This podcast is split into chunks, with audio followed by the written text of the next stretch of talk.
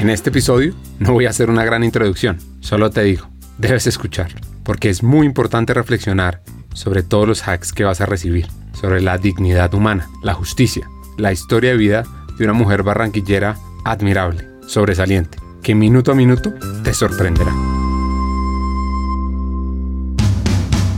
Bienvenidos a Hackers del Talento, el podcast que busca cambiar el juego por lo humano Creemos en una América Latina más competitiva, inclusiva, equitativa, próspera, donde las personas sean el centro del mundo laboral. Nos motiva el talento como motor de cambio y por eso estamos aquí, para ser la fuente de inspiración, unión, colaboración, aprendizaje, debate y acción para la comunidad interesada en talento. A través de historias, reflexiones, conversaciones con CEOs, líderes de talento humano, pensadores y actores de cambio, vamos a ofrecer hacks para evolucionar como persona, como líder y potenciar tu empresa. Te invitamos a sumergirte en conversaciones profundas, significativas, que te harán pensar, que te inspirarán y que te harán dar ganas de tomar acción para cambiar el juego por lo humano. Únete a nosotros en este viaje para hackear el talento y juntos aumentar la competitividad de América Latina por un futuro más justo y próspero.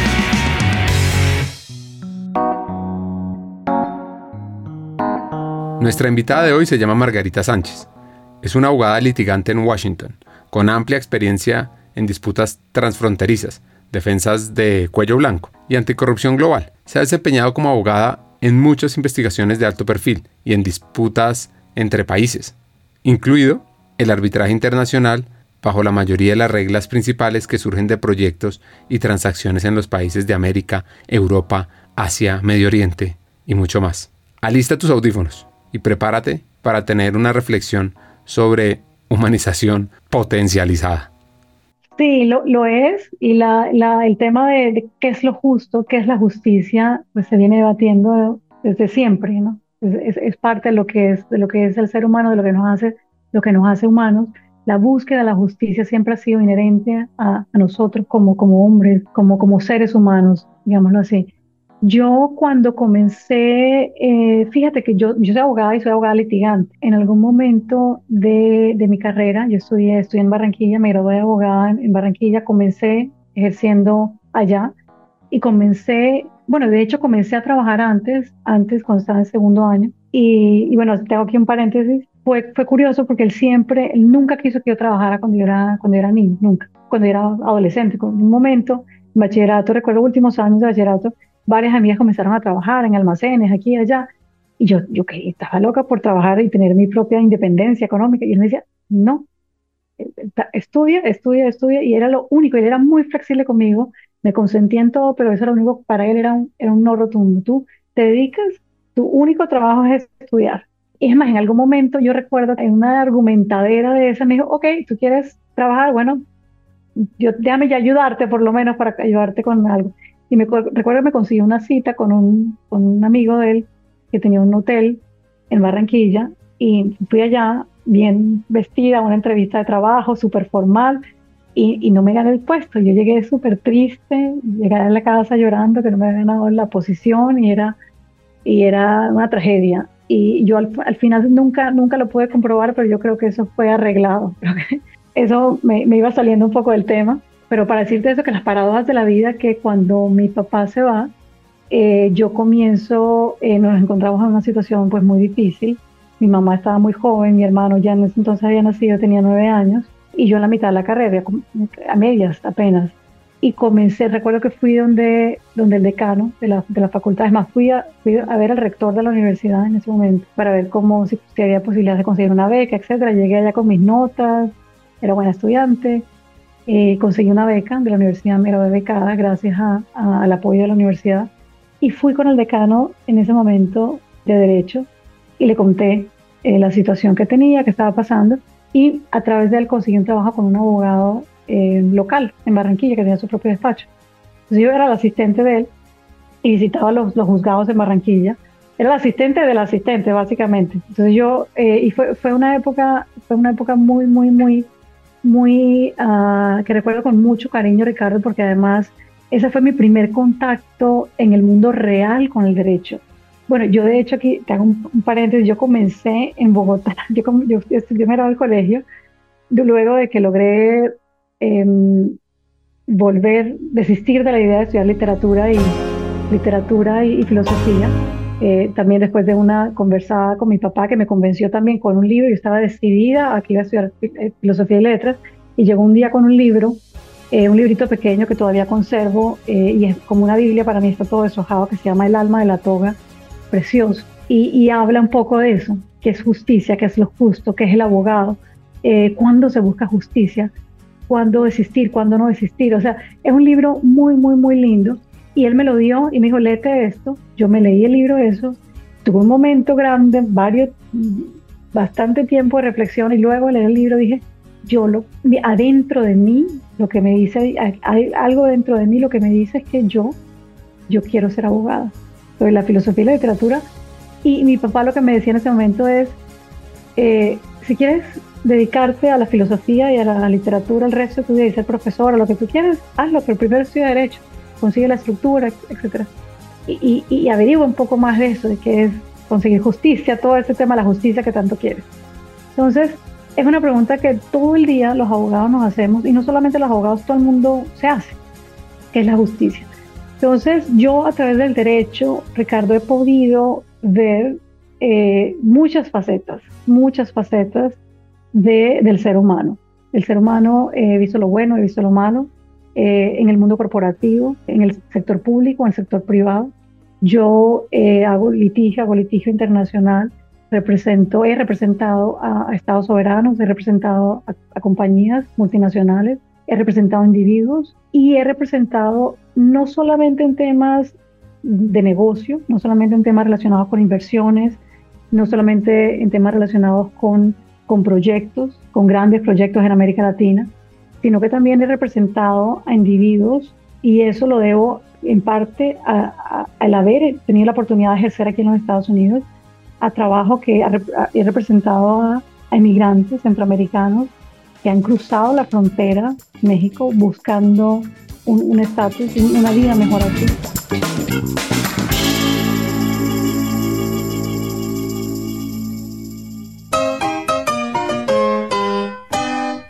Antes de hablar de justicia, lo que nos hace ser humanos, los valores, es importante volvernos al pasado. Margarita tiene un padre orgulloso, conectado con sus raíces, honesto, trabajador, y una mamá amiguera, extrovertida, artista. Ella creció en Barranquilla, en una ciudad que en la época se paralizaba por la lluvia, y además no a todos lados llegaba el agua potable. Soy barranquillera, nací, crecí eh, en Barranquilla, mis padres ambos barranquilleros. Mi papá, Francisco Sánchez Tomás, falleció muy joven, era ingeniero civil, eh, un ser humano maravilloso, inteligente, alegre, generoso, muy estudioso, gran amigo de sus amigos, de, esas personas, Ricardo, que se lleva bien con, con, todo el mundo, ¿no? Tenía esa capacidad de, conectarse con todos, con todos, o sea, con, con el obrero, eh, que veía en la obra cuando visitaba, con el gerente del banco igual. O sea, una persona con una, con una calidad humana admirable que yo hasta el día de hoy lo, recuerdo y lo evoco con, con, esa, con esa bondad que tenía como ser humano. Y muy estudioso. Era eh, amante de la música clásica, de la ópera, al mismo tiempo que lo era del, del vallenato, de la música del carnaval, de la música folclórica, de la música cubana. Eh, era muy, muy orgulloso, eh, recuerdo, de, haber nacido en el Caribe colombiano. Creo que eso me lo inculcó así desde, muy niña. Y, es algo que, siempre llevo conmigo, ¿sabes? Siempre lo llevo conmigo. Mi madre, una mujer hermosa, me tuvo muy joven, eh, de una gran, gran personalidad, esas mujeres súper extrovertidas, de esas que hacen amigos en todas partes, a donde va llegando, alegre, ordenada, una artista completa. Ella dedicó y sigue todavía hasta el sol de hoy dedicando su vida, sus energías, sus esfuerzos, sus recursos, todo a, la familia, a sus hijos. No, ella no, no se graduó formalmente, estudió arte, estudió pintura eh, en Barranquilla, en Bellas Artes. luego eh, intentó estudiar, comenzó estudiando diseño todo en el mundo de las artes. Por circunstancias de la vida dejó, dejó de estudiar y no, no continuó, eh, pero una mujer muy, muy, muy, muy decidida, muy dedicada. Estoy muy afortunada de tenerla, de tenerla como hija. Fui hija única durante 12 años Mi hermano nació cuando yo tenía 12 y eso, esa fue la circunstancia particular que, que, que llevó a mi mamá a suspender sus estudios. Eh, después de 12 años, decidió casi, casi llegando a los 12 años de haber nacido, yo digo, bueno, voy a ponerme a estudiar. Se puso a estudiar otra vez y bueno, vino, vino mi hermano, un joven ya hoy hecho y derecho, casado, aquí vive, vive en Washington también. Y, y fui hija única, Ricardo, con, con, con, todo lo que yo implica, ¿no? Con, con los consentimientos, durante ese tiempo, hasta que nació mi hermano, por supuesto, con los consentimientos, con toda la atención, ese esfuerzo que ya lo veo hoy siendo, siendo yo madre, ese esfuerzo de mis padres de darme la mejor educación dentro de sus posibilidades en donde vivíamos, eh, matriculándome en clases fuera, de, fuera del colegio para que tuviera una educación complementaria, clases de música, de ballet, eh, deportes. Deportes no fue lo mío nunca, pero, pero lo intentaron para, para hacerme un poco más yo era, tendía a ser un poco más, nerviosa, de las que no se atrevía, muy cautelosa, nunca me iba a montar en un árbol, él le tenía pánico a las montañas rusas, o sea, siempre fue muy, muy cautelosa. Mi mamá, en un esfuerzo para, para que yo venciera el miedo, trataba de que yo hiciera cuanta actividad yo, podía al final. Una lo lograba, otras no tanto, me iba mejor con, el ballet y con la música que, que con el deporte, pero en general eso fue fue eh, su, esfuerzo ¿no? para una educación un poco más, más complementaria esa infancia mía siendo niña, hija única, también me dio, yo siento que eh, un aprecio, un valor por la soledad. Apreciaba mucho esos momentos porque, porque era yo solita. Eh, ahora estaba rodeada de primos y, mi mamá siempre hacía un gran esfuerzo para que yo tuviera amiguitos y, eso que yo era un poco, era bastante reservada cuando niña, bastante tímida pero bueno, era, era hija única, recuerdo mucho eh, de niña despertar en la casa y hacer de esas carpitas, ¿no? Con, la, con las sábanas, hacía media luz y ponerme con una linterna debajo, debajo de las sábanas a leer, a leer los libros. Siempre me encantaron los libros. Mi papá era un lector empedernido. Eh, a él le la, la, el amor por la lectura, por los libros en general. Esa vivencia como hija única durante 12 años realmente creo que me permitió apreciar esas cosas, eh, apreciar lo que mis padres hacían por mí y sobre todo esos momentos de soledad. Tenía que, inventarme yo misma los juegos, jugaba con, mi imaginación y los libros también me llevaban un poco a eso, ¿no? Ah, y además, como no era muy, muy atrevida en lo, en lo físico, entonces yo me, me, me, me, podía pasar horas siendo muy niña, eh, leyendo todas estas aventuras que habían en mi casa, todos los libros que, que habían y los que yo tenía, el Tesoro del Saber, el, eh, los, o sea, todos los cuentos eh, y los canticuentos también, o sea, todo, y yo me imaginaba todo este mundo, todo lo que yo no podía hacer en la vida real, los libros me permitían hacer, hacerlo. Eh, desde montarme un árbol y pasarme horas montando un árbol, que lo hacía dentro del libro con la imaginación, hasta, hasta cualquier cosa que se me podía ocurrir. La historia de su padre es acerca de la humildad y de sobreponerse. Yo creo que, bueno, era un buen ser humano, era un, un, alma noble, pero, pero más allá de eso, él uno, era un hombre de origen eh, humilde. Él nació en Barranquilla, fue, estudió en Barranquilla con, con grandes dificultades. Mi abuela era de Palmar de Varela, mi abuelo de San Jacinto, estudió en colegio público en Barranquilla, entre Barranquilla y Cartagena, pero más tiempo en Barranquilla fue a la Universidad eh, Pública, fue a la Universidad Industrial de Santander, y yo creo que su infancia y su adolescencia fue alrededor de, necesidades y también de alguna manera se encontró con un mundo osco, tal vez, no, no sé. Mi papá murió muy joven, Ricardo, yo tenía 21 años, él tenía 48, a dos días de cumplir 49. Eh, yo tenía 21 cuando eso. Y hoy, eh, bueno, y me hace mucha falta, por supuesto, todo, todo el tiempo, pero ese tipo de conversaciones que ya hoy, cuando uno supera cierta edad, cuando uno eh, hace este tipo de reflexiones, cuando uno quisiera tenerlo enfrente y decirle cómo fue tu infancia, cómo fue tu adolescencia, quiénes fueron tus amigos, qué te marcó, cuáles fueron tus mentores. lo mismo con mi abuela, su madre, que, que yo fui muy cercana a ella. él fue hijo único, es único, entonces ella parte y mi abuelo murió, murió joven también y ella fue, fue muy protectora de él y también murió muy joven después de, después de que él murió. eh, y quisiera poder tenerlos a los dos para ver cómo fue eso.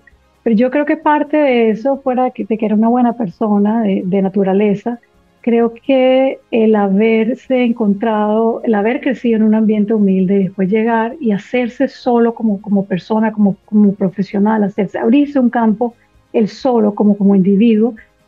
Eh, y también creo que algo que, que sí, que sí lo, lo, lo, sé y lo siento es eh, su amor por los libros. Él desde, desde muy joven, eso sí lo sé, que, que, se interesó por la lectura y hacía todo lo que podía hacer para, para conseguir libros prestados, regalados, trabajaba para pagar sus libros.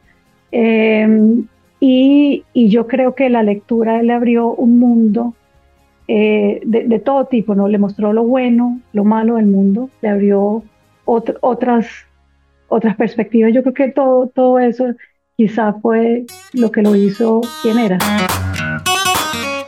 La soledad, lejos de ser un estado desfavorable, tiene un valor incalculable en nuestras vidas. Nos da un espacio de introspección y conexión íntima con nosotros mismos. En esos momentos de tranquilidad, de distanciamiento del mundo exterior, podemos explorar nuestros pensamientos, nuestras emociones, nuestros deseos más profundos, saber quiénes somos realmente y qué nos mueve en la vida. Nos sirve para ser creativos. También sirve para ser libres, aprovechar nuestra autenticidad y explorar nuestras pasiones sin juicios ni comparaciones. A mí me encanta el tiempo en familia, el tiempo con amigos, pero también el tiempo conmigo mismo, para autoconocerme, para fortalecer la relación conmigo mismo, cultivar la autoaceptación y el amor propio. Así que la soledad nos brinda la oportunidad de encontrarnos, de nutrir nuestra alma y descubrir la belleza que es tener nuestra propia compañía. No sé si será parte un poco de mi personalidad, parte del hecho de que fui hija única eh, por tanto tiempo, por 12 años, eh, pero, pero lo disfrutaba mucho o, o aprendía a apreciar lo que era estar sola. Y sola me refiero a, sí, yo sola con un libro, no necesitar de otras personas para sentirme bien, para sentirme contenta, eh, soy muy sociable, tengo grandes amigos, paso mucho tiempo con mi familia, con mis amigos, pero sí siento que cuando que hay momentos en que me abruma estar con, mucha gente y sí, sí busco esos espacios de soledad. O sea, eh, eh, los necesito, los necesito para, para, poder, para poder pensar, para poder estar tranquila, para poder estar feliz, para poder, para tantas cosas. Y, hay espacios que, son, que son, sí, el mundo de hoy es, es, un mundo, y la gente siempre dice que no tengo tiempo, no tengo tiempo. Yo, yo tengo una agenda bastante apretada, pero a mí a veces me preguntan, pero seguro no tienes tiempo. Y yo, yo digo, yo me pregunto, yo digo, yo sí, yo siempre tengo tiempo. Para, para lo que uno quiere y para las prioridades que hay, siempre uno tiene tiempo. Y ese momento de, de uno en soledad es un momento que uno siempre tiene que encontrar el espacio porque siempre hay tiempo para las cosas que son importantes para uno. Entonces, bien sea caminando, eh, me gusta mucho caminar y caminar en la ciudad. Eh, vivo en, las afueras de Washington, en una ciudad preciosa, Alexandria, cerca del río. Me gusta caminar, llegar al río. Esa conexión con, con el río, con el agua, para mí es fundamental. Y a veces puedo estar solamente cinco minutos rodeada de gente, pero es un momento conmigo, es un momento frente al río, es un momento de soledad. Eh, y yo, y, y, cuando leo también, es como la lectura es, es, un, es, un, es, una actividad solitaria. Entonces busco mis momentos de lectura y, las personas que están, mi mamá a veces que está conmigo, o, mis seres queridos que, que, saben que a mí me gusta leer y me ven leyendo, como que respetan un poco ese espacio. Y la gente que me conoce sabe que para mí la soledad es, es importante, es importante. No que me aísle, pero sí, sí, sin duda, yo creo que es importante. Margarita estuvo un tiempo en el Colegio Alemán de Barranquilla, pero una clase hizo que se cambiara de curso. La clase era alemán. Tenía la opción de repetir año o cambiarse a un colegio de monjas. Se fue por el otro colegio, donde además un profesor le abrió las puertas al mundo. Eh, recuerdo el profesor de literatura, yo creo que yo venía allá con el, con el amor con los libros. Tuve dos profesores en el colegio que marcaron mucho. Diego Marín Contreras se llamaba Barranquilla, él falleció hace unos años y él nos abrió un mundo a, esa clase, a, la, clase de español y literatura, un mundo eh, adicional al que ya yo venía de mi casa. Y, yo recuerdo después de esa clase que tenía, esa clase que teníamos con él, llegar a la casa un día y decir, eh, yo no, yo ya no quiero en algún momento, entre, 11, entre 10 y 11, antes de graduarme, yo ya no quiero estudiar derecho, sino que voy a estudiar literatura y filosofía. Y eso es algo que yo puedo conectar, esa, esa intención, ese deseo de, de, de, querer estudiar literatura y filosofía y dedicarme a eso como profesión, yo lo puedo conectar perfectamente con mi etapa, con mi etapa del colegio. Porque a mí siempre me gustan los libros y, desde chiquita siempre me gustó todo lo que tiene que ver con, con el pensamiento y con los argumentos, lo que, lo que podría ser, porque más adelante descubrí que era la filosofía, gracias a mi padre.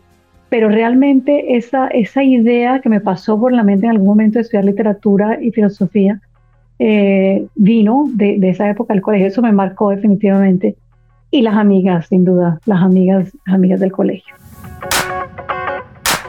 Hay una película fascinante, podría decir que es un clásico, que se llama To Kill a Mockingbird o Matando a un ruiseñor, y habla sobre la justicia, algo que luego de escuchar esta escena frente al jurado entenderemos la motivación de Margarita. I am confident that you gentlemen will review without passion the evidence that you have heard, come to a decision, and restore this man to his family. Name of God, do your duty. In the name of God, believe Tom Robinson.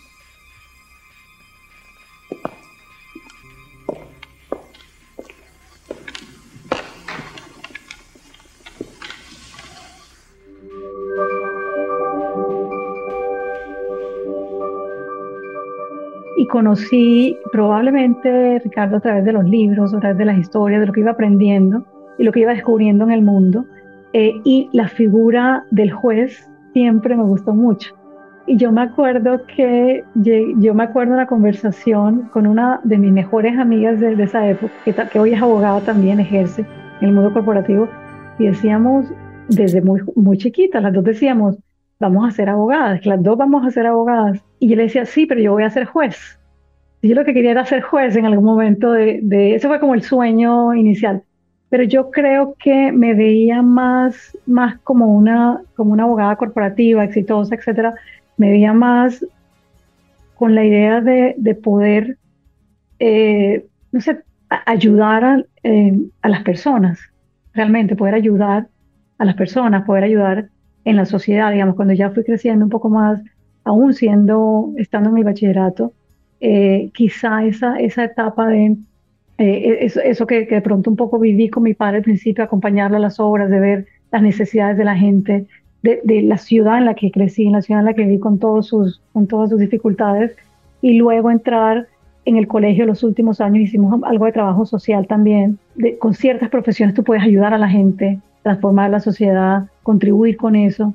Eh, la idea de la justicia, por supuesto, cuando llegué a, esos conceptos en, clases de filosofía, en clases de, eh, literatura también, eh, me fascinó, me fascinaba la idea de lo justo, qué es lo justo, el ser humano, entender el ser humano, por qué reacciona, por qué toma una decisión, por qué toma otra, porque el vecino se comporta así. O sea, todo ese, toda esa cantidad de cuestionamientos empezaron a mí a llenarme la cabeza y bueno, en algún momento también empecé a hacer todos estos, estos exámenes que le hacen a uno cuando está al final del colegio, sobre la actitud profesional, etcétera, y me salía todo lo que eran humanidades, ¿no?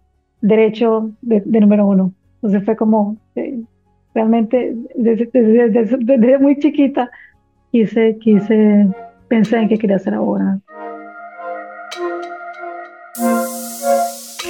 Arrancando el episodio, entendimos la motivación detrás de estudiar derecho y mencionó también la historia de su padre sobre pedir ayuda. Lo que aún no sabes es el ejemplo de fortaleza que vio en su madre en un momento crítico.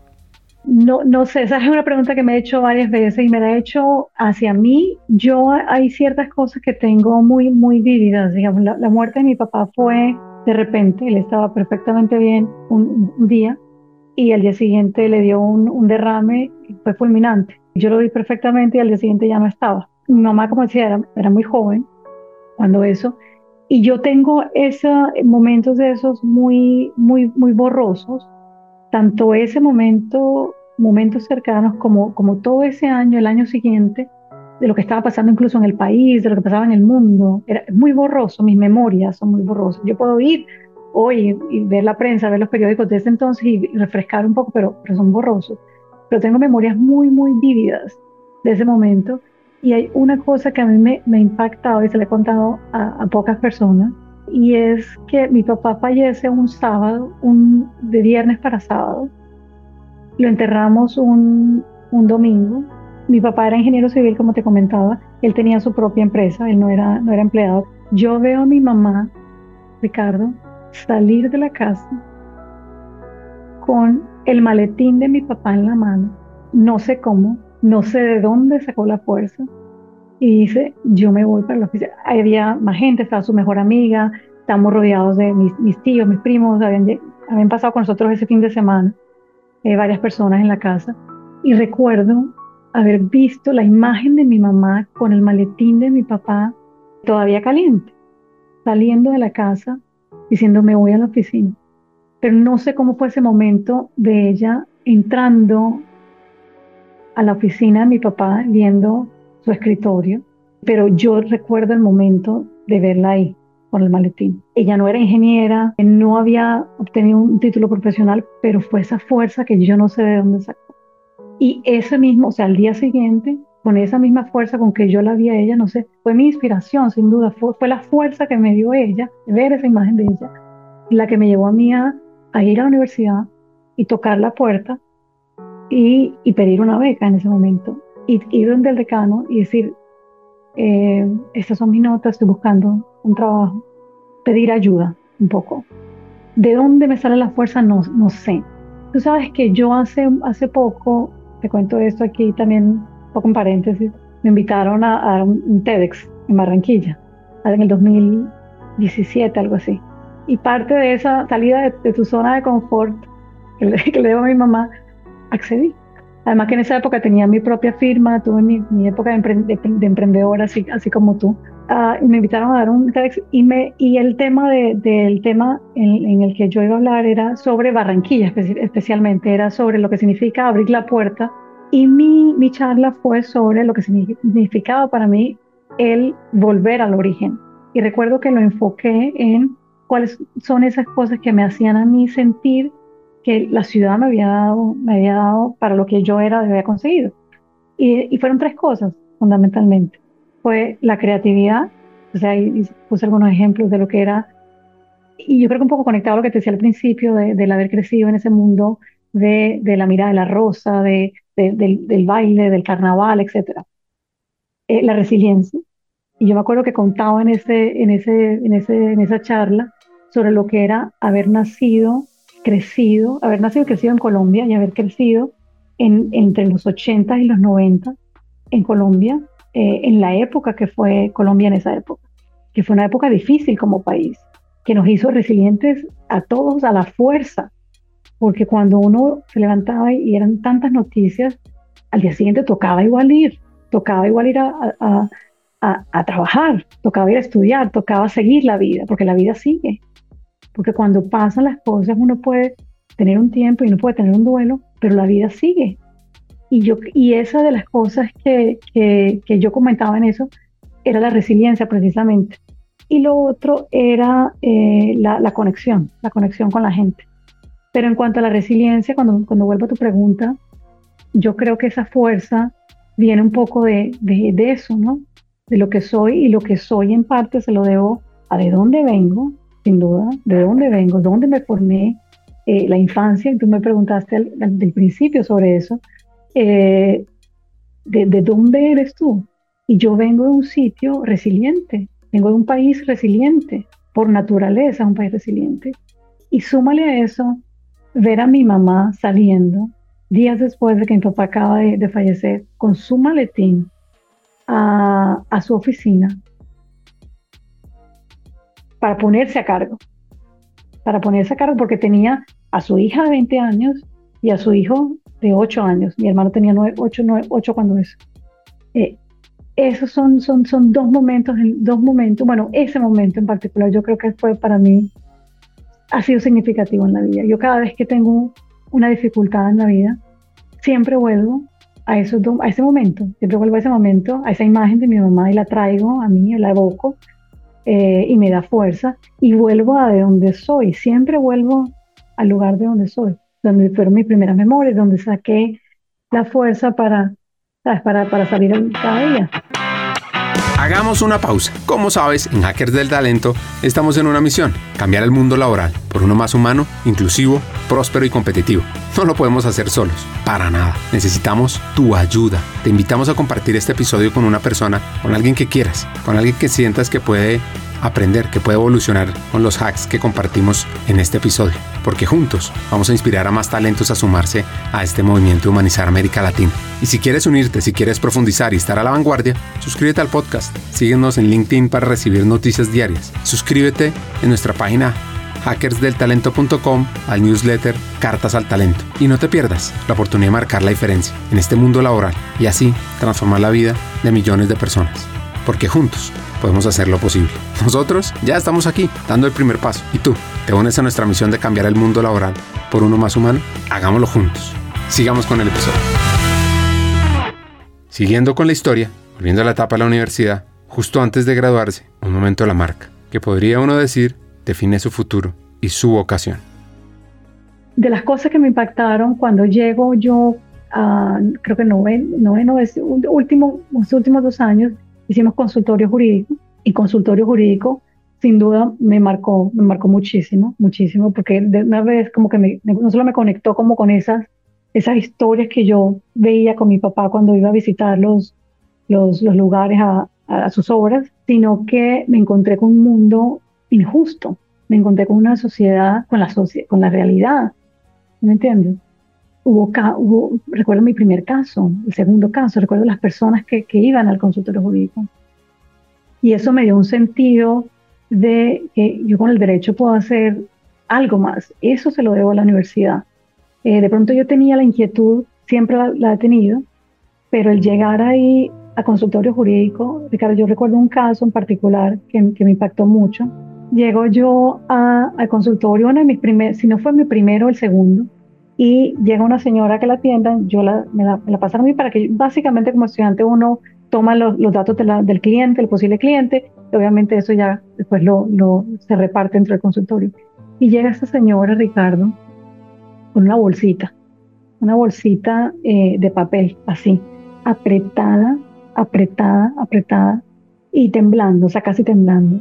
Una señora muy humilde con una falda de flores, recuerdo, una blusa verde, y llega y la dirige, llega donde mí sin mirarme, llega con la, con, con la mirada, la cabeza completamente inclinada, sin mirarme, y recuerdo, mira, como si fuera ayer, se sienta frente a mí, yo le tomo la mano y se tranquiliza. Y bueno, cuéntame su historia. Ella vivía en una casa, un, un, tema familiar, compartía la casa con su, con su pareja y su pareja tenía otras otras tres, tres mujeres que habían sido parejas anteriores y la casa estaba dividida con unas, con unas cortinas, básicamente. Entonces había un problema y tenían, todas tenían, todos tenían hijos, todas tenían hijos de, del Señor. Y todas, eh, y, el problema que ella traía era, era que eh, una de las señoras se le estaba metiendo en, se estaba metiendo en su, en su, en su espacio, o sea, era un tema familiar, era un tema familiar derivado de esa situación complicado. Cuando empezó, empezó a averiguar un poco más sobre la señora y sobre el caso y quién era y todo eh, la señora no, no, recuerdo que no sabía, no sabía leer, no sabía escribir. Y cuando empiezo a ver un poco más sobre ella, eh, su nombre, todo, Ricardo no, no tenía un registro civil, no tenía una cédula, no tenía un registro civil. O sea, no existía era una persona que estaba frente a mí, pero ella no existía frente a la sociedad. Primero, ¿cómo resuelve esto un problema de una persona que no existe en la sociedad? Al final yo la, o sea, se, calma, me, toma confianza conmigo, mucha confianza conmigo, me mira los ojos, me habla, me habla con, primero con desespero, después con cariño, después con agradecimiento, por escucharla nada más. y, en la bolsita lo que tenía al final eh, eran unos protectores, eh, unos, protectores de, mujer que había conseguido en la tienda. Y, un poco mirando la historia de ella con las otras mujeres, con, esa protección que ella tenía de su bolsita, eh, de algo tan íntimo, es un tema que va más allá, más allá de la, justicia, se conectan con la justicia, pero es el tema de la dignidad humana. ¿Sí me entiendes? Entonces, ese fue un solo caso, de todos los casos que vimos ahí, de todos los casos que se siguen viendo en todos los consultorios jurídicos, en todas las clínicas jurídicas de todo el mundo. Pero es un tema que se repite y se repite y se repite. Yo recuerdo que eso sin duda me impactó mucho, me impactó mucho. Y esa conciencia, esa necesidad de, de, de, yo puedo estar muy bien aquí hoy, en donde esté, pero afuera hay otra persona, hay otras personas, hay un mundo entero que, que no está, que no lo está, y que tienen problemas graves, no tan graves, de todo tipo. Pero si uno puede, con su carrera, con su profesión, con sus recursos, con su, con, con su tiempo, con su energía, y a veces solamente es escuchar a la persona. Pero cuando uno es abogado, cuando uno, cuando uno es abogado y uno tiene la vocación de ser abogado, porque una cosa es yo, tengo varias amigas que estudiaron Derecho y dicen, yo no soy abogado. Y yo, tú siempre vas a ser abogado. Todo el que me dice a mí, yo soy abogado, pero no soy abogado, eso no es, no es cierto. Siempre vas a ser, siempre vas a, siempre vas a tener el derecho dentro de ti. Que no ejerzas es otra cosa, que te hayas dedicado al, al, periodismo es otra cosa. ¿Sí me entiendes? Pero dentro de ti siempre está esa vocación y esa vocación es la vocación de ayudar a las personas de alguna manera u otra. Entonces yo creo que eh, dentro de la universidad, esa, esa experiencia de consultorio jurídico sin duda para mí fue, fue definitiva. Los profesores que conocí y todo, o sea, realmente fue una, una experiencia muy linda universitaria. ¿Cuánto está en nosotros generar una sociedad más justa? ¿Cuánto está en nosotros escuchar y apoyar a esas personas que están marginadas? ¿Cuánto está en nosotros romper esos muros invisibles o visibles que impiden una mejor sociedad? Escuchemos esto que nos lee Margarita. Una persona que en su infancia vive, como en tantos países de América Latina, en la humillación de la miseria, sin la menor condición siquiera de crear su proyecto de vida, experimenta un estado de padecimiento equivalente a una muerte espiritual. La muerte física que a esta sigue en tales circunstancias es la culminación de la destrucción total del ser humano. ¿Sí ves eso? O sea, que una persona, por las condiciones en las que vive, por la miseria en la que está, no puede desarrollar, no puede ni siquiera crear un proyecto de vida, no puede ilusionarse con la idea de ser abogado, de ser economista, que no puede tener ni siquiera ese sueño, ¿sí me entiendes? Y todo eso va conectado a, lo que es la dignidad humana.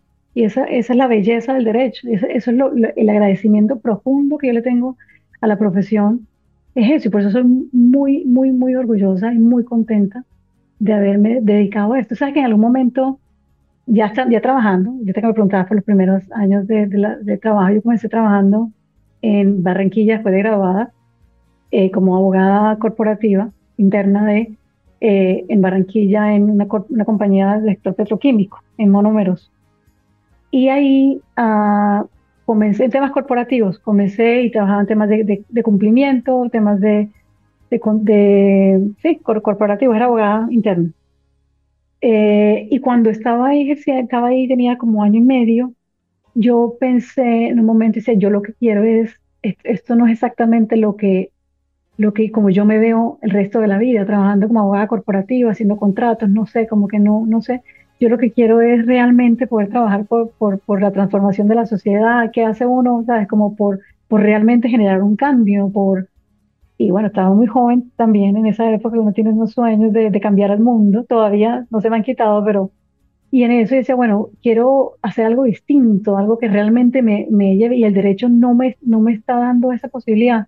Puede que tenga la vocación, no sé, de pronto no tengo la vocación, pero lo que mi vocación realmente es la de poder ayudar a, a cambiar, a cambiar eh, a cambiar el mundo, a, hacer, dar, dejar una huella positiva.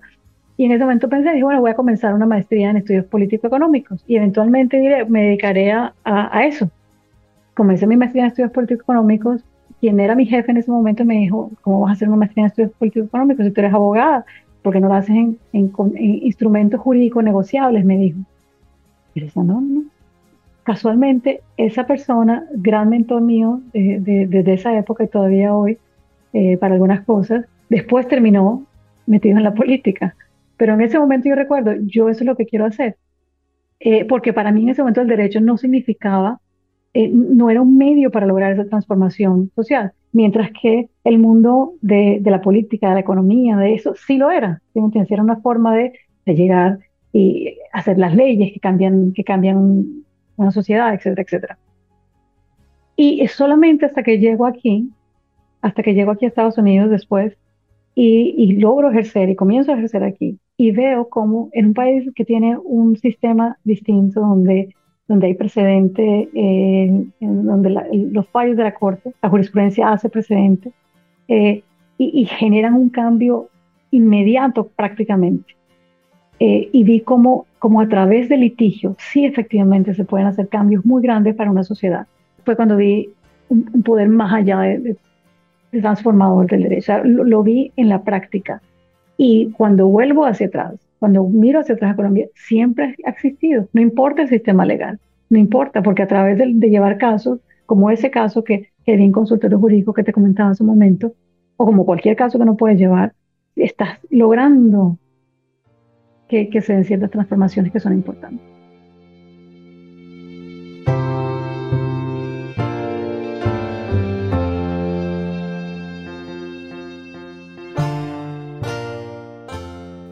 Hoy por hoy prevalece la desigualdad, la injusticia, la indiferencia. Y necesitamos levantar un mensaje poderoso y urgente. La inminente necesidad de que todos, sin excepción, trabajemos incansablemente por la dignidad humana.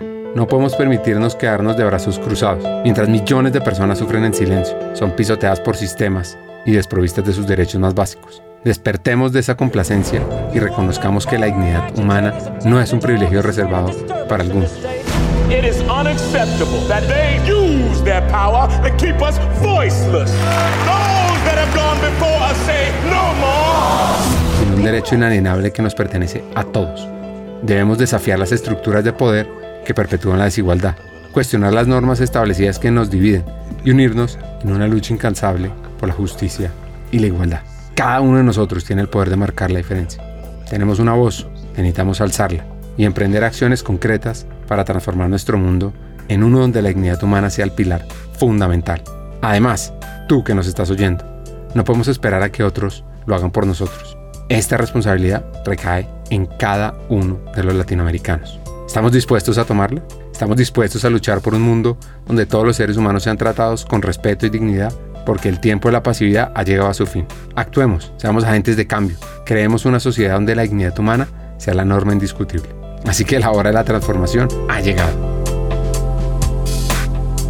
Pues mira, yo creo que es una pregunta bastante importante para que nos hagamos todos y también pues genera una, una discusión más amplia porque efectivamente eh, con, con, la bulla que hay en el mundo y con los problemas que hay a nivel un poco más macro, siempre a veces hay conceptos que se terminan perdiendo eh, porque se, se, usan demasiado, porque son demasiado amplios y no llegan a un, a un caso, a un ejemplo concreto. Eh, pero la dignidad humana empieza por el respeto, por, por, el respeto de cada individuo, por el respeto de los derechos de cada individuo.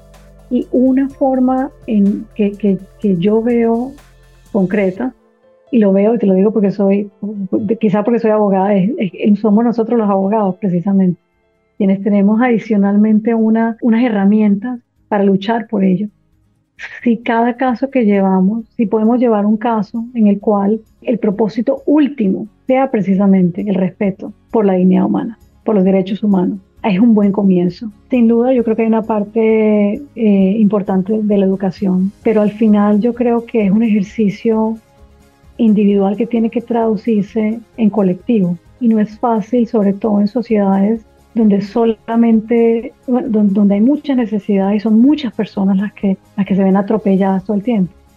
Pero el, el respeto por la dignidad humana es lo que hace una sociedad fuerte, es lo que hace que una sociedad tenga el crecimiento, tenga em, lo que realmente necesita para, para poder desarrollarse.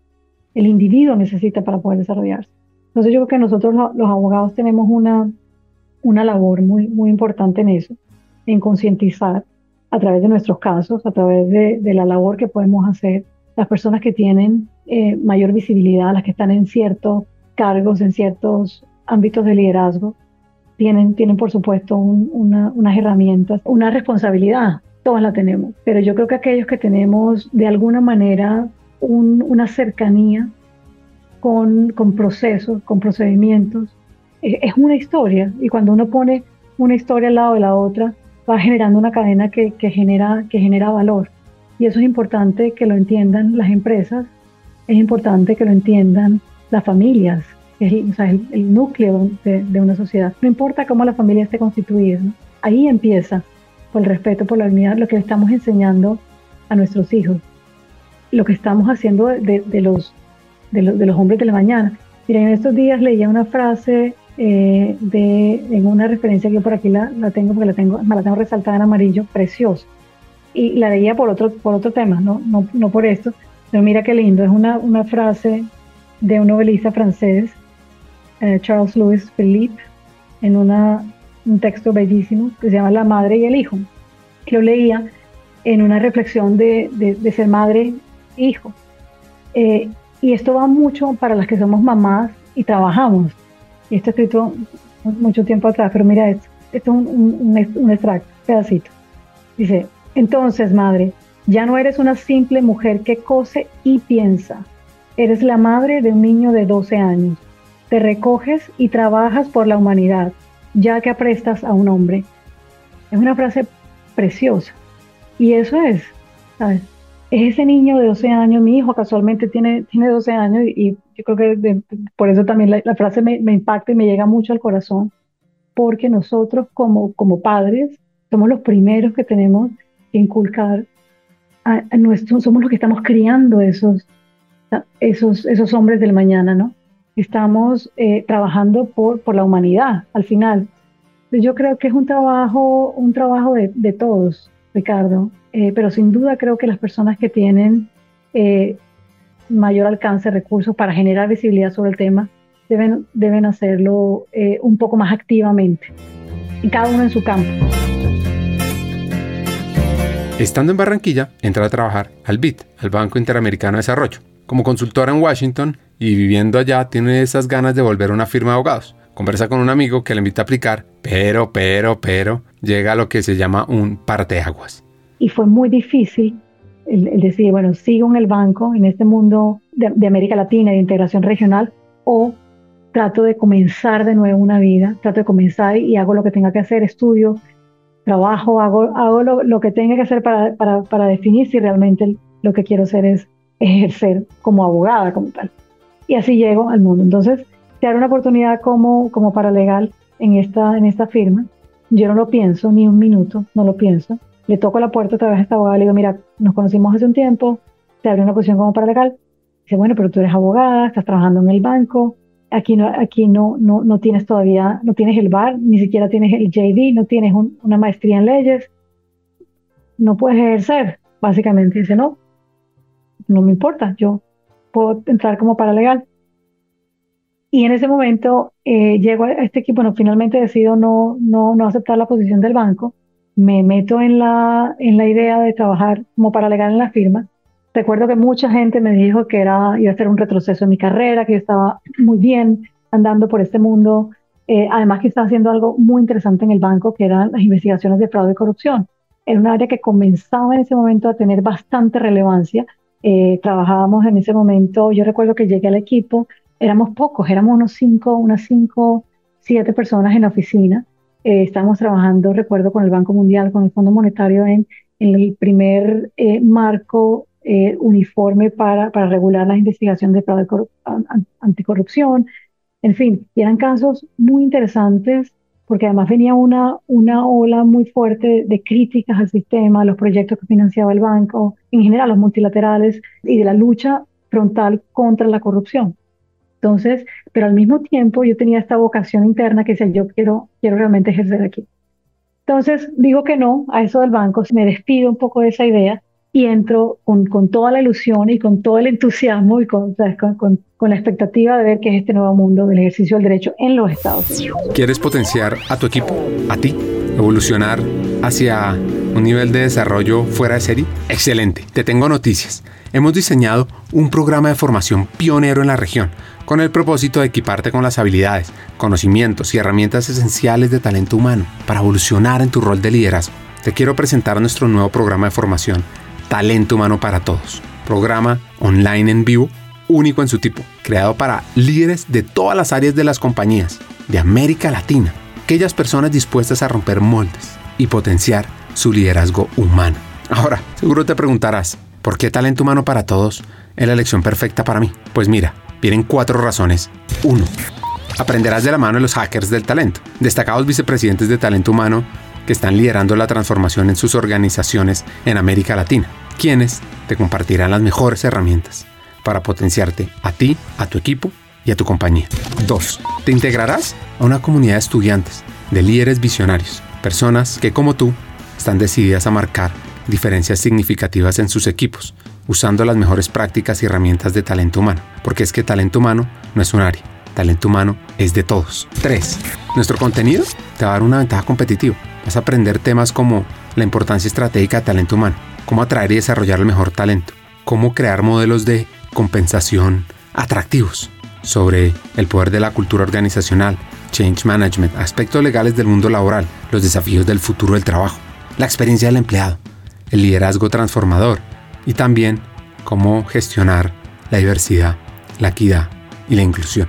Y cuarto, por cierto, vivirás un aprendizaje interactivo dinámico, con sesiones además de coaching entre pares, debates, desafíos y además podrás profundizar en tu aprendizaje al tener acceso a miles de contenidos asincrónicos para aprender a tu propio ritmo. Así que, ¿estás listo? ¿Estás lista para hacer esa chispa que impulse el cambio en ti, en tu equipo, en el mundo laboral de América Latina? Únete a Talento Humano para Todos. Comienza tu viaje hacia el liderazgo transformador. Es muy fácil. Regístrate ya en www.hackersdeltalento.com buscas talento humano para todos. Te inscribes y arrancas a aprender. Eso sí, solo te digo, los cupos son limitados, así que no esperes más. Tu equipo y América Latina te necesitan ahora más que nunca, porque talento humano no es la responsabilidad de un área, es de toda una compañía, y tú como líder vas a aprender cómo potenciarlo. Sigamos con el episodio. Cuando escucho a Margarita, me genera un poco de recuerdos de la serie Suits y de Harvey Specter. Y luego de escuchar esta parte de la serie, entendamos en qué está hoy. Look, you were giving me shit this morning because I come and go when I want to. You know why I can do that? Because when I got here, I dominated. They thought I worked 100 hours a day. Now, no matter what time I get in, nobody questions my ability to get the job done. Get it through your head. First impressions last. Apparently, I'm going up against someone that I can't trust. Figure out a way to beat him anyway. Winners don't make excuses when the other side plays the game. Ahora sí, ¿cómo sigue la historia? Llego acá como paralegal. Y como paralegal, eh, yo llegué y, y los primeros meses, el primer, al principio lo único que hacía era binders. Binders era lo único que hacía. Eh, pero estaba fascinada, porque además yo llego, Ricardo, a un equipo que era un, un, equipo en la firma que manejaba, que era el equipo de América Latina, pero se enfocaba en un área que es, que es mi área hoy de práctica, el área que, que lidero eh, en la firma donde estoy, es arbitraje internacional. Y específicamente eh, el enfoque en ese momento, la mayor cantidad de, de, casos eran en arbitraje internacional inversionista-Estado. Entonces yo llego a un mundo donde me encuentro con, con estos casos, con litigios internacionales, son arbitrajes internacionales en los cuales inversores de un Estado demandan a otro Estado soberano, el Estado receptor de la inversión, con base en un tratado de inversión, sea un tratado bilateral de inversión o sea un tratado de libre comercio con un capítulo de inversión o un contrato. Pero, pero fundamentalmente, para, para hacerlo simple, es un inversor de un Estado demandando a otro Estado donde hizo una inversión. Okay. Y lo demanda porque eh, ha incumplido ese tratado que firmaron los dos Estados porque ha tratado a este inversor de manera, por ejemplo, injusta, volviendo al tema de la justicia, injusta e inequitativamente porque le ha expropiado una inversión o por distintos otros, le ha denegado justicia por, distintos, por distintas medidas que toma el gobierno. Entonces, para mí fue muy interesante en ese momento, además representaba esa firma, representábamos a, eh, a, a estados más que todo y estados en América Latina. Entonces, yo que vengo de, de, la experiencia del banco, de conocer la región completamente y ver las necesidades de la región, y entro a, a estos casos donde estoy trabajando en un equipo que representa a un Estado que está siendo demandado por un inversor alegando que le ha expropiado su inversión o que le ha tratado de manera injusta e inequitativamente, y el Estado por el otro lado diciendo, pero es que yo tengo un, deber, tengo un poder de regular y además tengo esta situación en particular que yo tengo que velar por los intereses de, de la nación, de, del, del país. Entonces ver un poco, entrar en ese mundo eh, fue fascinante, ah, fascinante. Y comencé ahí un proceso, mi proceso de, de validar la carrera aquí en, Estados Unidos, hice una maestría, una maestría en leyes eh, en American University, me gradué, después tomé el, el bar, eh, que ha sido, la, ha sido de las cosas más de, de, mayor esfuerzo que he tenido que hacer y lo, lo pasé y ejerzo desde ese momento. He estado en varias firmas, en varias firmas aquí en, aquí en Washington. Durante una época tuve mi propio, mi propio despacho, pero ha sido interesante porque he estado siempre en, el misma, en la misma área, el mismo tipo de casos, arbitraje internacional de inversión. He, he representado a estados que, que han sido demandados por inversores que alegan que les han tratado injusto, también he representado inversores y he tenido la posibilidad de ver la perspectiva de ambos. Y tú sabes que ha sido interesante, Ricardo, volviendo un poco a lo que hablábamos al principio de, de, del inicio de, de, donde yo, de, de, donde, de esa capacidad de, conect, de conectar, que, que no, sé si todos los barranquilleros, pero, pero yo, yo sí creo que en parte se le agradezco a, mi origen, y es la capacidad de conectar y de entender eh, la posición de un Estado, de un Estado y la capacidad y la posición de entender de un, inversor. En cierto, y al final mirar el tema de una manera objetiva, eh, ha sido un proceso, por supuesto, de, de, de, décadas ya, porque llevo haciendo esto eh, ya, ya varios, más de 14, 16 años, y la capacidad de conectar tanto con los representantes de eh, de los estados, con los funcionarios públicos, sin haber nunca estado en el sector público y entender las necesidades y entender los argumentos que hay y entender por qué una, un estado toma ciertas medidas y en qué momento los toma y entender también cuando, eh, bien sea de la perspectiva, sacando la perspectiva o del estado del inversor, cuando una medida tomada por un estado bajo un tratado puede ser justa o no puede ser justa. ¿Sí me entiendes? que dé lugar o no a la compensación de un inversor. Y hoy en día, además, que, que hay mucho énfasis en, por supuesto, los compromisos ambientales, sociales, económicos, y los estados están, algunos estados están, están eh, renegociando tratados, etcétera, ha sido un poco producto, sobre todo en América Latina, de esos eh, 10 o 20 años de, de, casos que vienen en el mundo del arbitraje internacional de, de inversión. Entonces, para mí ha sido muy interesante. Margarita ha pasado por un par de firmas más, se ha enfocado en litigio internacional y también en temas de investigación. Y además, todos estos procesos la han llevado a desarrollar un nivel de sensibilidad mayor. Profundizando sobre su experiencia, hablamos sobre los casos que ha tenido. Son muy diversos. Les voy a dar un contexto. El Galeón San José era un barco español que fue atacado por piratas británicos. Y se hundió cerca de la isla Barú, a pocos kilómetros de Cartagena de Indias en 1708 más o menos. Y esta goleta transportaba oro, plata, esmeraldas y otros tesoros desde las colonias españolas en Sudamérica, que iban a ser entregados al rey Felipe V. El galeón zarpó a España en 1706, junto con otros barcos con destino al Mar Caribe, y llegó a Cartagena después de un mes de navegación. Dos años después salió hacia Panamá cargado con lingotes, 11 millones de monedas de oro, que más o menos estarían avaluadas en más de 10 mil millones de dólares. He tenido casos eh, de distinta naturaleza, de distinta complejidad, y los casos son, de alguna manera, todos los, los que llevamos el caso nos llevamos una carga importante. Y es importante para uno nunca, nunca perder la objetividad. Mira, además de esos casos, yo recuerdo un caso que llegó cuando yo estaba en el 2010, 2011, 2012, más o menos, eh, a la firma en la que yo estaba, y, y cuando llega el caso en mi escritorio, yo me quería morir de la felicidad porque iba a ser parte de ese equipo que estaba trabajando en ese caso. El caso era el caso del, del Galeón San José, caso que la firma representó a Colombia en Corte Federal en los Estados Unidos eh, para, em, para un litigio que había sido iniciado por una compañía Casa Tesoros en Virginia. Y nosotros representamos al, gobierno colombiano en ese momento. En el caso, yo lo primero que veo es, yo había visto las noticias, por supuesto, la denuncia de León San José, y yo veo, y yo, o sea, me vino eh, García Márquez a la, a la, a la memoria, enseguida la, emoción de llevar un caso como eso. Y decía, este es el caso más importante de mi carrera. Pensaba, yo, yo he venido estudiando, leyendo enamorada de la historia del Galeón San José desde que estoy en la universidad, probablemente desde antes, seguramente, eh, y, y, la emoción, yo recuerdo, de, tener ese caso. Y decía, este, este, es el caso más importante.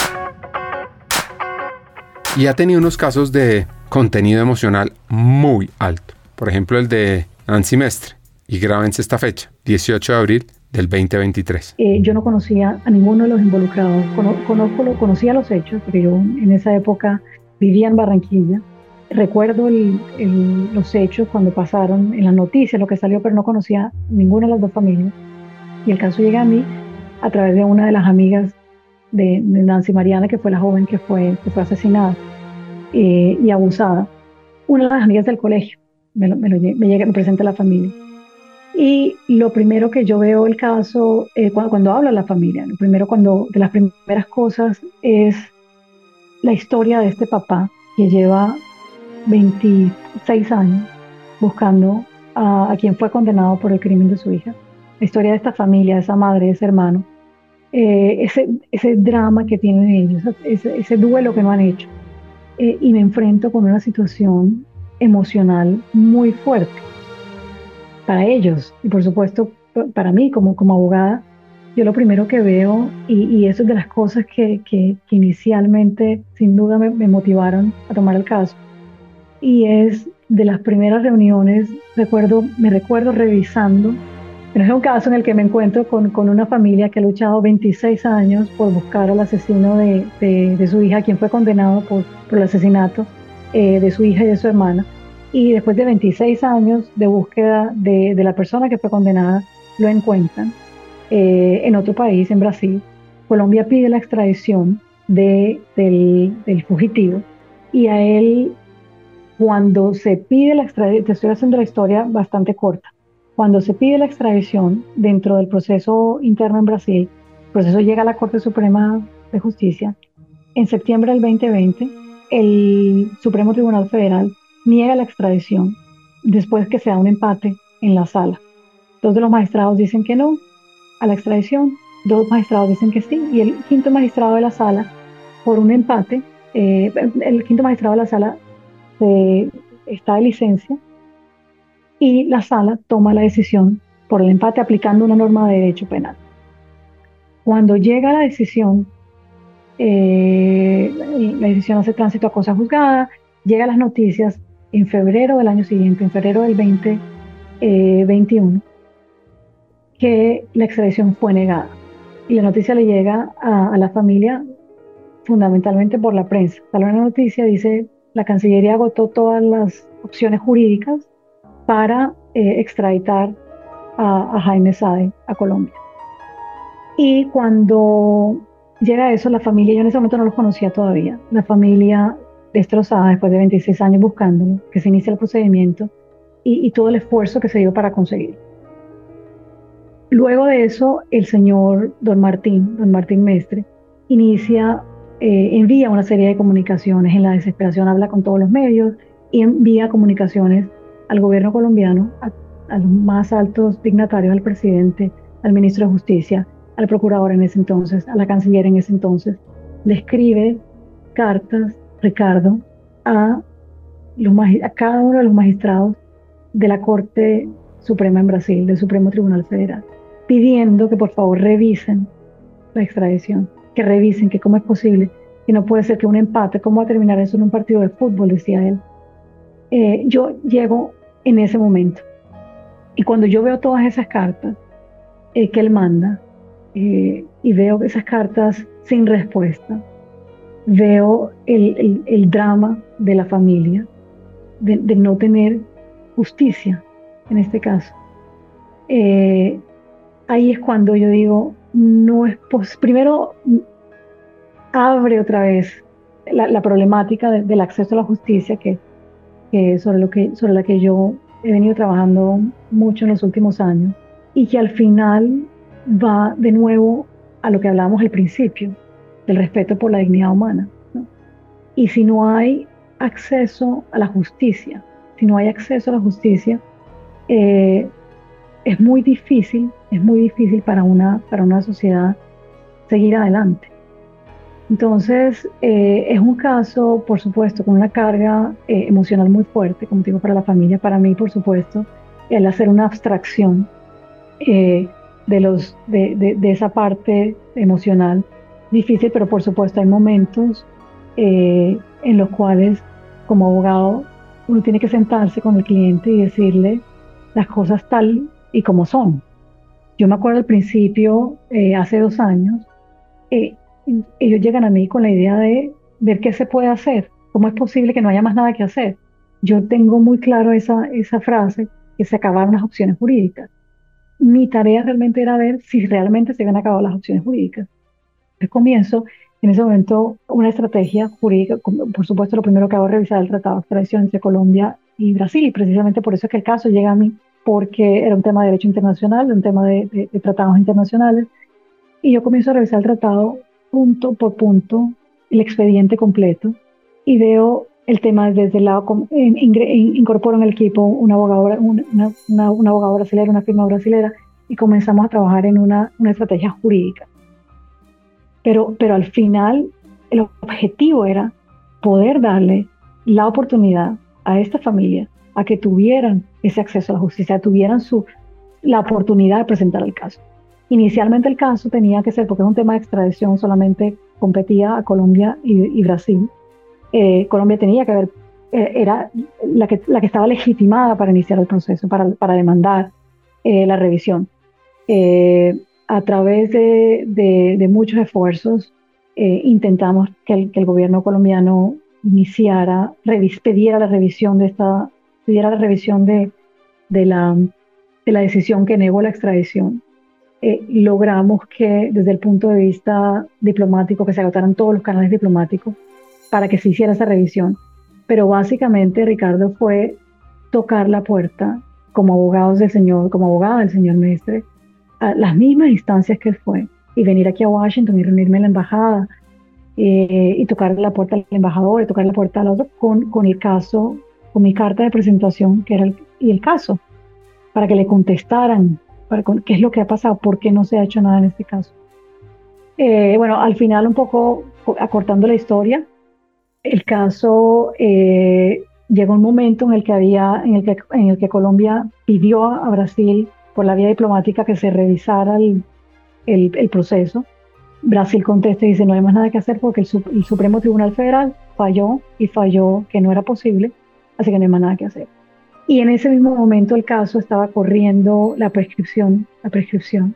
Estábamos contra el tiempo y, fue un momento muy difícil, volviendo un poco a tu pregunta, que, que era realmente más desde el lado emocional, como se llama, fue un momento de mucha presión, porque era, tenemos que demandar. Pero yo recuerdo, recién conversábamos al inicio, cuáles son las opciones, las posibilidades de éxito, ¿no? de, de ganar este caso.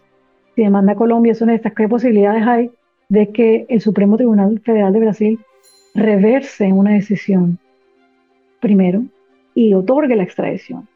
Eh, eh, si lo presenta Colombia, ¿hay alguna posibilidad? ¿Hay alguna posibilidad? Eh, si lo presenta el señor Mestre, es mínima la posibilidad, pero hay una posibilidad. Yo le decía a ellos, muy, muy aterrizada. es una posibilidad muy leve porque tenemos que lograr, uno, que admitan al señor Mestre como demandante, en este caso, que le den legitimidad para actuar. Eso es muy difícil, pero encontramos los argumentos jurídicos para, presentar el caso. Segundo, tenemos que persuadir con argumentos jurídicos al Supremo Tribunal Federal de Brasil que reverse su decisión, que primero que acepte la demanda, reverse su decisión anterior, que negó la extradición, cosa que no había pasado antes según entiendo, entendemos, y adicionalmente después que otorgue la extradición. Esas tres cosas parecían imposibles. No había precedente, no era. Y este lado tienes la familia, tienes a, don, Martín, a Nancy la madre y a, Martín el hermano, con, con, esta, con este duelo de 30 años. Entonces, como abogada, realmente lidiar con eso no es fácil, pero al final, Ricardo, es la fuerza, la fuerza del abogado, la convicción de que estás haciendo un caso, de que estás llevando a cabo un caso por las razones que son, porque es lo, lo, correcto para hacer, adicionalmente que lo estás haciendo con los fundamentos que hay. Y lo más importante es que le estás dando a este cliente, en este caso a esta familia, la oportunidad para agotar toda la instancia, la última instancia, la oportunidad para ser oídos. Con esa, aterrizados, muy aterrizados, pero con, con, la esperanza que la esperanza me la daban eh, la familia. O sea, una familia que ha luchado 30 años por, por, por, obtener justicia en el caso de su hija, un padre que se dedicó 26 años a buscar a la persona que fue condenada por el asesinato de su hija, que, que se metió en labor de inteligencia, que él mismo se dedicó a investigar sobre el paradero de este fugitivo, sobre todo eso, eso sin duda a mí me dio, me dio mucha fuerza, así como te contaba al principio que había visto a mi mamá con, con, con su maletín saliendo, esa, esa imagen, eh, en este caso yo creo que eso a mí me dio, me dio por supuesto mucha fuerza, además saber que se podía hacer, o sea, y, y esto es algo que podemos aplicar no solamente los abogados, y pasa todo el tiempo, Ricardo, y uno lo ve en todo momento. Tú tienes la posibilidad frente a algo que está mal o no está como debería, tú tienes la posibilidad de hacer algo o no hacer nada y hacerte el loco. Y es algo tan sencillo como que vas en la calle y ves un papel en el piso y lo puedes recoger y echar la basura o no hacer nada, o no recogerlo. Entonces aquí, cuando uno sabe, y eso lo sabe, y, en la conciencia del abogado adentro no lo sabe, cuando tú sabes que hay la posibilidad de agotar algo y que lo estás haciendo eh, de una manera eh, respetuosa con el sistema. no estás abusando del sistema, estás siguiendo las normas, estás siguiendo las instituciones, estás haciéndolo como es debido, como lo hizo este señor. En algún momento, de hecho, eh, hace poco lo entrevistaban, eh, le hicieron una entrevista eh, y le preguntaron, o sea, cómo durante ese tiempo no, no, no, no, le pasó por la cabeza tomar justicia por su propia mano. Y él lo dijo, no, porque no era lo correcto, porque yo tengo mis valores, mis principios y, me, pasa, me pasaron los años luchando, pero al final conseguí, conseguí. Bueno, volviendo al caso, luego de eso llegamos, presentamos la demanda, conseguimos que la aceptaran, conseguimos que le dieran legitimidad para actuar y tú no sabes lo que fue Ricardo estar en la audiencia y escuchar cómo los magistrados de esta corte extranjera, estando ahí sentada con don Martín, con el hermano, y viendo a nuestro abogado haciendo los, los, los alegatos, eh, y escuchar en esta corte extranjera los magistrados diciendo, la voz de Nancy está aquí y, la, y, el, y el señor Martín tiene legitimidad para actuar porque él es la voz de ella. Eh, eso fue, fue absolutamente eh, increíble para, para, nosotros, ¿no? Y bueno, lograr eso, lograr adicionalmente que se reordenara la revisión de la sentencia que denegó la extradición también.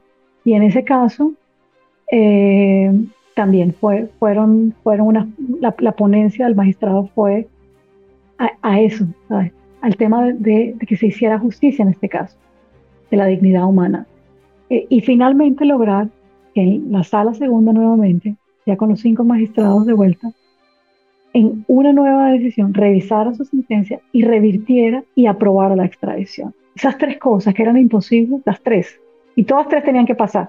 No podía ser una, no, las tres tenían que pasar en ese orden. Eh, cuando recibimos, 18 de abril, de este 18 de abril que acaba de pasar, cuando recibimos la noticia eh, que, se dio la, que, que se aprobó la extradición, en ese momento, dos años después, casi dos años después, le queda a uno, a todos los que no fui yo sola, todos los que trabajamos en ese equipo, la satisfacción para el resto de la vida.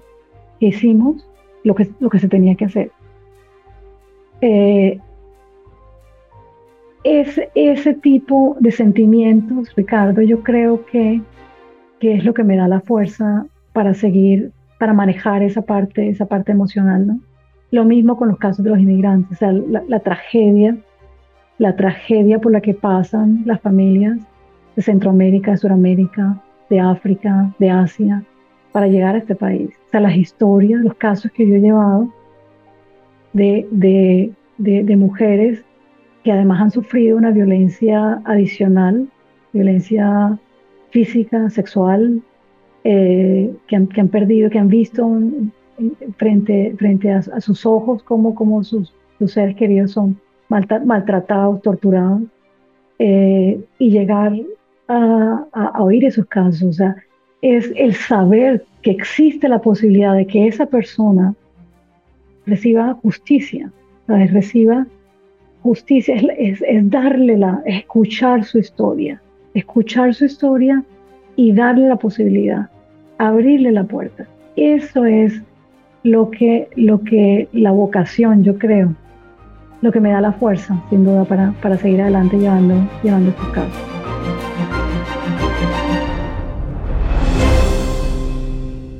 Para cerrar el episodio, luego de este suceso de justicia, un par de consejos. Tú me tienes que ayudar a ponerle en una frase, pero bueno, yo creo que, mira, de las cosas más, más, más lindas, y yo creo que este es un consejo que yo saco de, de, mi padre, sin duda, es el